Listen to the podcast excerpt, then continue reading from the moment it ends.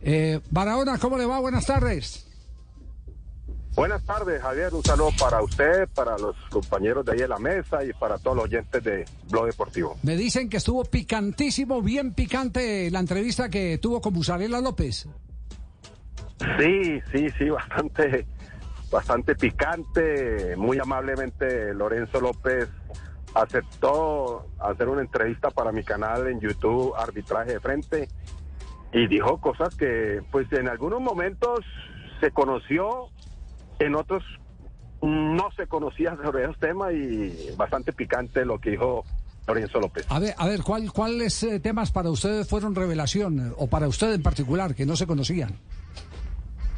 Bueno, lo primero es que él reconoce que se reunió personalmente con don Miguel Rodríguez en la ciudad de Cali también manifiesta que fue designado un partido en Medellín y en el cual eh, fue retenido y fue llevado a un sitio eh, de la ciudad de Medellín y en un momento otro apareció una persona, el cual era Pablo Escobar Gaviria.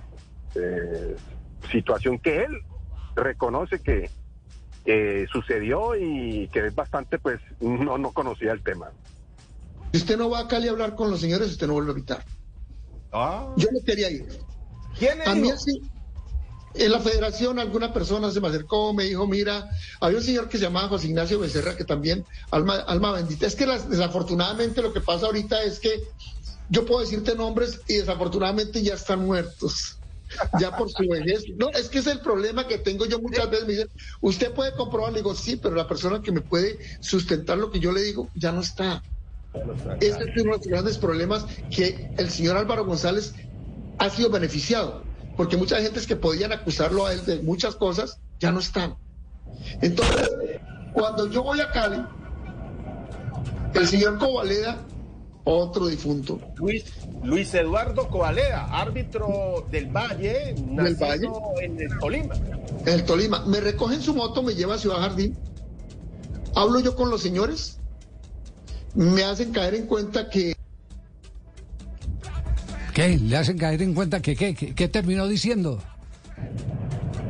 Wilmer. Eh, no, dice, eh, eh, dice Lorenzo, que los señores de Cali, o, precisamente don Miguel, le dijo que qué bueno, él no eh, había aceptado eh, alguna propuesta de la gente de Medellín. Eh, pero lo, otro es que le dice que, que necesitaba que le hiciera como una ayuda y él dijo, no, no, es que yo no le ayudo ni a los de allá ni a ustedes. Entonces, eso fue lo que dijo Lorenzo en la entrevista exclusiva para arbitraje frente. Ya, y, ¿Y qué contó de Pablo Escobar en la charla que tuvo con Pablo Escobar? No, no. Que, ¿Qué le pidió Pablo? Dice Lorenzo, según dice Lorenzo, eh, Pablo le pidió que, le dijo que estaba muy molesto porque algunos árbitros le habían tratado mal el equipo. Eh, y entonces, pues, eh, que él estaba disgustado por ese tema de que algunos le habían puesto la mano al equipo de él. Ya, eh, me están escribiendo aquí en, en el chat eh, que eh, hubo una revelación según la cual muerto Álvaro Ortega, el árbitro que asesinaron lamentablemente en la ciudad de, Medellín, ya directivos del fútbol colombiano sabían el, nombre de, del ordenador del, del, asesinato. ese, ese, ese, tema, ¿cómo, cómo, cómo, cómo lo reveló Lorenzo López? Lorenzo manifiesta que en una conversación que tuvo con Álvaro González Alzate, eh, pues él le dijo, vea, mire lo que está pasando, le dijo Lorenzo don Álvaro, mire lo que está pasando, eh, un asesinado, un árbitro asesinado. Es que don Álvaro le dijo, no, no, no, tranquilo, que eso ya se sabe quién fue que lo mató. No lo mató, usted le dijo Lorenzo, ¿quién? Él le dijo, este, Tamayo. Entonces, el señor Álvaro González tenía una forma y esto me lo comentó la mamá de mi hija, a la persona que digo yo, que él tenía la costumbre de que cuando hablaba contigo, él grababa la conversación, él lo grababa. Y entonces ella me advirtió, Lorenzo, cuídate esto así, así. Cuando ella me dice, yo me consigo un periodista y me presta una, una grabadora chiquita que tenía larga, uno se la mete en el bolsillo. Y entonces yo ya preparado para eso. Cuando siguió con la investigación, me dijo Lorenzo, pero tú qué sabes? Le digo, mira, hermano, yo en estos sé rumores como los que sabe usted. Que Pepito Pérez, que lo llamó tal persona, que Pepito Pérez no pitó bien, que Pepito Pérez no sé. Eso es lo mismo. Yo no tengo que decir nada, hablar nada de nadie porque no sé nada. Es más, Álvaro, si usted está investigando tanto, ¿por qué no investiga quién mató a Álvaro Ortega? Palabras de él textuales. Oh, nosotros sabemos quién mandó a matar a Álvaro Ortega. Sí, ¿quién mató? Tamayo el del Medellín. Palabras de él.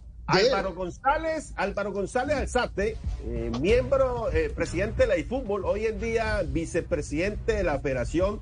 En el año, ¿eso qué, qué año fue eso? 89, más o menos. Después de la muerte de Álvaro, eh, de Álvaro Ortega, Álvaro González le dijo a usted que él ya sabía quién había matado a, Ortega y que había sido un señor Tamayo del Medellín. Perfecto. De, entonces yo cuando salgo con esa información, hablo con Hernán Cortés. Digo, don Hernán, tengo esta situación así, así, así, así. Digo, listo, hermano. Listo, hágale. Sáquela. El problema fue de que lo primero que me dicen a mí es, vea, hay dos problemas grandes. Uno, usted saca la información y lo pueden joder a usted, esta gente. También lo pueden joder a Carlos Loco por haber dicho lo que dijo, pero el que saca la información es usted y a usted el que lo van a joder. Pero, pero eh, a ver, eh, para, eh, vuelve para poner las cosas en, en, en contexto. se quedaron con la información vieja porque algunos tuvimos la oportunidad de acceder a la investigación y la investigación oficial, y además coincide con el manejo en ese momento de Independiente Medellín, eh, eh, el señor Tamayo al que hacen alusión eh, no era en ese momento el propietario de Independiente Medellín, era el señor Guillermo Zuluaga y Elkin Correa, eran los dueños de, Independiente Medellín. Es decir, la investigación se orientó más hacia ese lado. Eh, se han quedado con la información, con, la información vieja en el episodio, eh, aunque eh, creo que la situación no avanzó porque ambos personajes que acabamos de mencionar ya no existían. Zuluaga nunca, apareció, exacto, y Correa falleció. Sí. sí. Eh, esa, la, esa es la información eh, que recibí yo de, Lorenzo. Sí, que lo acabamos de escuchar, sí. Pues él dice, que acá, acabamos de escuchar, y que él dice que don Álvaro le dijo a él que quien había matado a Álvaro Ortega había sido el señor Tamayo. Bueno, eh, es, eh, eh, este es un tema que en este momento está viral por todos lados. No, pues es un documento. La, entrevista que da Lorenzo López, donde Lorenzo ha dado muchas entrevistas. una vez dio una completísima a la W de, de Julio Sánchez Cristo eh, pero no había contado tantos detalles como estos que está revelando en la charla que, ha tenido con, con Barahona. Y de la actualidad que hay, eh, eh, ¿qué se sabe, por ejemplo, de, de arbitraje colombiano? ¿Qué es lo último que tiene? porque estoy viendo acá en uno de sus trinos, Wilmer, el que hay reapariciones arbitrales en el fútbol colombiano. Sí, sí, sí. Eh, pues eh, yo creo que después del partido, el semestre anterior, que fue en marzo de este año, en el partido Equidad Unión Magdalena, donde el árbitro Juan Pablo Alba destrozó un partido y el cual es el abogado personal de Imer Machado, pues mm, después de ese partido eh, había quedado desafectado de la Liga Colombiana y Machado no se aguantó y ahora en la segunda fecha lo ha designado para el partido del día lunes entre Jaguares y el equipo Chico. Ah, eh, realmente sigue el arbitraje colombiano sigue igual, ¿no? Eh, y lo peor es que después de ese partido entre Equidad Unión Magdalena hubo una retroalimentación con los árbitros. Tuve la oportunidad de, de escucharla y el señor Imer Machado eh, defendía el arbitraje de Juan Pablo Alba en ese partido y obviamente porque es su abogado personal y, y ahí donde vemos que, no todos los árbitros son manejados de la misma manera. Ya, eh, ¿sabe algo de Tavares, el árbitro de Antioquia, que había anunciado eh, que si lo dejaban por fuera, revelaría conversaciones? No, eh, lo único que se sabe oficial por lo de la pretemporada es que ya no va más. Y ¿Ah, sí? estamos esperando que él salga. Lo he invitado a mi programa varias veces ¿Y qué dice? y hasta ahora no ha tenido respuesta. Ya, eh, Tavares fue el que, eh, Ricardo, grabación que tenemos acá en una charla eh, personal, en, eh, privada, por eso no puede ser revelada, la, la conversación la tenemos nosotros, pero, pero es ilegal porque es una charla eh, personal. Eh, habla de, de todos los regalos que hay que hacer para mantenerse en la primera división pitando en el fútbol colombiano. Tavares, entonces ya Cuenta los secretos. es, es más, no lo habían sacado eh, del arbitraje y ahora no lo llamaron a exámenes ni nada, entonces el hombre eh, debe, debe estar que se habla en cualquier momento. Lo borraron. Sí, debe estar que, debe estar que se habla. Vuelve y llámelo, Wilmer, y seguramente le, le hablará, porque él había Sí, prometido que iba a hablar. Exacto. Eh, jo- eh, es que ellos, eh, hábilmente, ellos, eh, los, después de, de eh, eh, publicarse sus audios, ellos eh, hábilmente lo citaron a la pretemporada siguiente, entonces él tenía esperanzas.